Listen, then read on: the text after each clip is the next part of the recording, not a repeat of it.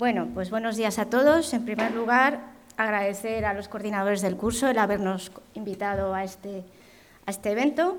Y sin más preámbulo, vamos a hablar de, hallazgos histológicos en las biopsias precoces de trasplante. Bueno, el gol estándar de la disfunción aguda parenquimatosa es la biopsia renal percutánea y es una técnica que tiene sus limitaciones. Necesitaremos al menos de 10 glomérulos y dos arteriolas para que la muestra sea óptima.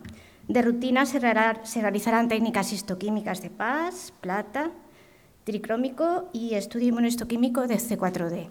También en algunos casos se realiza inmunofluorescencia directa. Bueno, recordaros que la valoración morfológica del riñón hemos de valorar tres compartimentos, que son el glomerular, el túbulo intersticial y el vascular, con arterias y con vénulas. Mm, en la patología del trasplante, sobre todo si el donante es añoso, vamos a acompañarnos de las lesiones que vienen del donante, sobre todo en relación a la hipertensión y a la diabetes. Vemos en esta imagen una arteriola morfológicamente normal y aquí vemos el engrosamiento de la pared, tanto fibrointimal como muscular, por la hipertensión. También encontraremos, mira, en esta imagen se observa el engrosamiento fibrointimal que se tiñe de azul con la técnica de tricrómico. También encontraremos eh, hialinosis en las arteriolas, en este caso la arteriola aferente glomerular, y en arteriolas del parénquima, que se, se teñirán fuertemente con la técnica de PAS. Y también podemos encontrarnos simplemente lesiones crónicas en relación a la diabetes, a la hipertensión, zonas de esclerosis nodular o incluso segmentaria. Bueno, la complicación más frecuente o la causa más frecuente de función renal retrasada es la necrosis tubular aguda. Eh, ya se ha hablado de la fisiopatología de la necrosis tubular aguda, que es un insulto de isquemia y reperfusión, que ya sabéis que es un mecanismo muy complejo, pero va a dar lugar a la necrosis y apoptosis, sobre todo de las células tubulares del túbulo contorneado proximal. Eh, la necrosis tubular aguda tiene una, una, cronología. En sus fases iniciales observaremos vacuolización y edema de las células del epitelio tubular. Más adelante estas células se necrosan y se despegan de la membrana basal y se ven en la luz del túbulo. Conforme la lesión avanza, los túbulos estarán aplanados, quistificados y también veremos cilindros intratubulares. Como veis, la necrosis tubular eh, se verá de diferente forma en función del momento en que se realice la biopsia. La afectación puede ser parcheada, aquí vemos lesión, aquí no, y los glomérulos suelen estar respetados. En este caso, la necrosis tubular aguda está completamente establecida ya y vemos túbulos quistificados con epitelios completamente aplanados. Llama la atención la, ausencia de infiltrado inflamatorio acompañante, que es muy importante valorarla en función del rechazo. Y bueno, la buena noticia es que la necrosis tubular aguda se puede resolver, los túbulos se epitelizan, existen unos cambios nucleares eh, reactivos y bueno, se pueden observar hasta figuras de mitosis como la que vemos aquí. Por lo tanto, la necrosis tubular aguda hay que nombrarla en el informe en el caso de que exista. Bueno, la siguiente complicación es el rechazo del injerto. No se puede hablar de rechazo del injerto sin la clasificación de la BANF. Eh, la BANF es un consenso internacional que se reúne cada dos años. El primero fue en 1991 y es una guía de referencia mm, de interpretación de las lesiones morfológicas en los trasplantados. Es nuestra guía de utilización.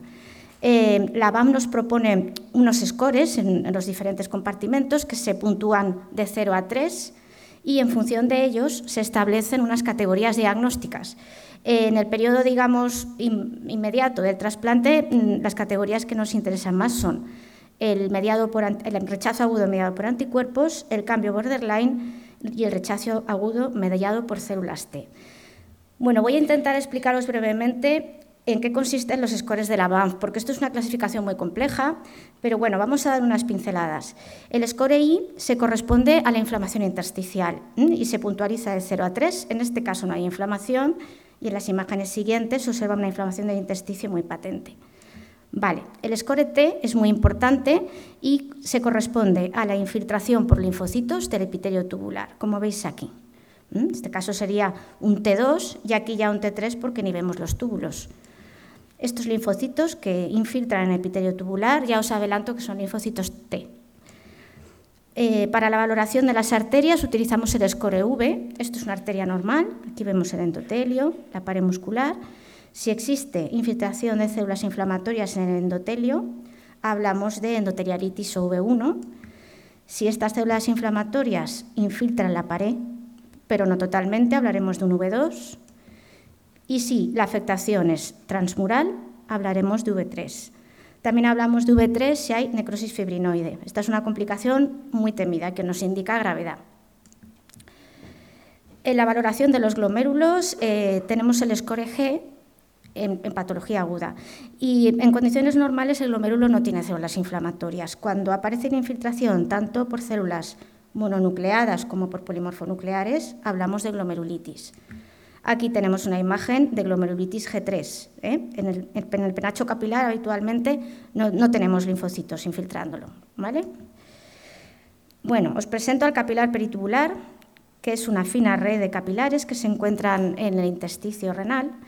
Y en la valoración de, de la patología de trasplante hemos de ver si se encuentran dilatados y si se encuentran rellenos de células. Esto se denomina capilaritis o marginación de capilares peritubulares y bueno, esta imagen me gusta mucho, este es el endotelio del capilar y vemos cómo hay un montón de células inflamatorias en su luz, esto sería un PTC3. Y bueno, por último es muy importante la valoración del C4D. El C4D es un producto de la degradación del complemento por la vía clásica y es un indicador de respuesta inmune humoral. Los depósitos de C4D en el riñón se pueden valorar por fluorescencia o por inmunohistoquimia. Nosotros lo realizamos de rutina en inmunohistoquimia porque mm, no, precisa de tejido en fresco. La tinción ha de ser circunferencial, lineal, en el capilar peritubular. De acuerdo, el control es el mesangio glomerular. Y también se realiza un score como ausencia de C4D, C4D mínimo, focal o difuso. Bueno, vamos a dar un salto de lo que es la morfología a la fisiopatología. Si yo hablo de rechazo agudo celular o de células T, estoy hablando de una respuesta de los linfocitos T frente a los antígenos del donante, que morfológicamente se traducirá en una inflamación intersticial y en tubulitis. Generalmente cursa con escaso componente vascular y aquí el C4D es negativo. Por tanto, el diagnóstico de rechazo agudo celular o mediado por células T es histológico. Y según las categorías de la BANF hablaremos de cambio borderline, de rechazo agudo con sus categorías o de rechazo crónico activo, que no es el escenario actual. Sin embargo, el rechazo agudo humoral tiene una fisiopatología diferente. Se trata de activación de la inmunidad humoral frente a anticuerpos preformados, anticuerpos durante específicos, por lo cual lo que vamos a ver es una activación de la microcirculación, tanto a nivel de los capilares peritubulares como de los glomérulos.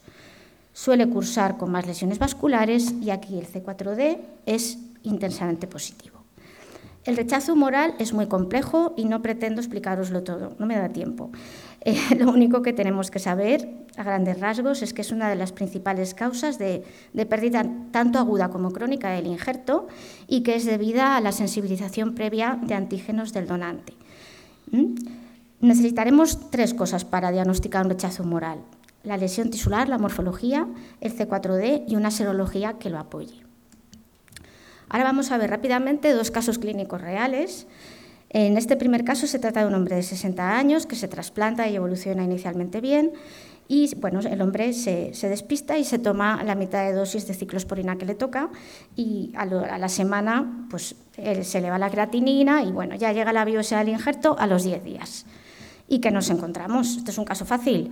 Un denso infiltrado intersticial, inflamatorio, parcheado, que respeta los glomérulos. ¿Vale? Los glomérulos están bien, no hay células inflamatorias. Que borra los túbulos. Incluso hay algo de marginación de capilares. Vemos aquí la imagen de tubulitis aguda, clara, esto sería un T2. Los vasos están bien, sería un V0 y no hay depósitos de C4D, por tanto, esto sería morfológicamente compatible con un rechazo agudo mediado por células T grado 1B. El otro caso sería una mujer de 29 años, que sería su tercer implante. Mm, Se induce el tratamiento con cinco dosis de timo y triple terapia y comienza con una evolución satisfactoria y al mes eh, realiza un deterioro de función renal que coincide con la presencia de anticuerpos serológicamente. Se biopsia el injerto y nos encontramos pues, otro escenario morfológico. Aquí no hay inflamación relevante, pero vemos que los glomérulos están como poco visibles. Mirar cómo los capilares peritubulares están dilatados, llenos de células, no hay tubulitis, y los glomérulos tienen células inflamatorias por doquier. Hay una glomerulitis por lo menos G2. Además, existe arteritis y necrosis fibrinoide. ¿De acuerdo? En esta imagen se recoge todo. Glomerulitis, vasculitis, marginación capilar. Esto es, bueno, es morfológicamente un caso claro de rechazo agudo de tipo humoral apoyado con una inmunistoquímica de C4D positiva difusa. ¿Vale? Por lo tanto, el diagnóstico sería morfológicamente compatible con rechazo agudo moral. Muy bien. Otras categorías menos frecuentes serían, por ejemplo, el cambio borderline, que es una entidad eh, sospechosa pero no concluyente de rechazo, en la que vemos unos infiltrados inflamatorios escasos, sin tubulitis, sin glomerulitis, y esto se puede categorizar así, como cambio borderline. Y bueno, esta es una situación que ya no se ve en la actualidad, que es el rechazo hiperagudo debido a anticuerpos performados delante específicos, en la que el injerto prácticamente al, clamparlo ya se observa cianótico y, y, se pierde rápidamente. Morfológicamente hay una trombosis masiva en los glomérulos y una vasculitis severa. Bueno, pues vamos a relajar un poco la vista y vamos a hablar ahora de otras cosas. Vamos a hablar de toxicidad. La toxicidad por anticalcineurínicos es conocida y dosis dependiente. Mm, tiene un, componente funcional muy importante y una morfología inespecífica, pero la podemos sugerir. Eh, se observa a nivel de los túbulos y a nivel de los vasos. Y hay que decir que se ve más con la ciclosporina que con el tacrolimus. Eh, a nivel de los túbulos se manifiesta como una vacuolización del epitelio tubular, como vemos aquí, mirar en detalle, se caracteriza porque es isométrica, es decir, aparece igual a ambos lados del túbulo y aunque esta lesión no es específica, es muy sugestiva de toxicidad por ciclosporina. A nivel de las arteriolas también existe una tumefacción, esto es una arteriola y un edema de los miocitos de su pared. Y mirar en esta imagen, esto es un PAS, esto es una técnica de plata, cómo hay una tumefacción del endotelio que produce un gran compromiso de la luz. Esta lesión es dosis dependiente y puede ser reversible, por tanto hay que indicarla para que, para que haya un ajuste de medicación. Bueno, el mayor peligro de la toxicidad es el, desarrollo de la temida microangiopatía trombótica y bueno, aprovecho para presentarosla. La MAT es un conjunto de lesiones trombóticas que afectan a, los pequeños vasos y que suele afectar al riñón y la base de la MAT es un daño endotelial que va a predisponer a un estado trombótico. ¿Vale? En enfermos trasplantados se puede deber tanto a una isquemia prolongada, a un rechazo de tipo humoral como a una toxicidad. Eh, la lesión inicial de la mate es, por tanto, un daño del endotelio. Aquí lo observaremos a nivel de las arteriolas, como un engrosamiento mucoide de la pared, y a nivel de los capilares glomerulares, estos también aparecen engrosados. ¿vale? Este glomérulo está muy congestivo, ya debíamos sospechar. Cuando conforme la lesión avanza, podremos encontrar trombos dentro de los glomérulos, podremos encontrar esas capilares engrosadas y si existen focos de necrosis fibrinoide los veremos claramente de rojo con el tricrómico. Mm, esta imagen, digamos que recoge eh, todas las lesiones que nos hacen sospechar una MAT. Un engrosamiento mucoide del vaso, hematíes fragmentados en su pared, necrosis fibrinoide de la arteriola aferente, un glomérulo isquémico y, sin embargo, alterna con glomérulos que se encuentran más o menos indemnes y otros que están muy hemorrágicos, por ejemplo aquí con hematíes fragmentados. ¿Mm? Vemos aquí la hemorragia intersticial, necrosis de los vasos, mm, glomérulos congestivos, todo esto nos indica una MAT.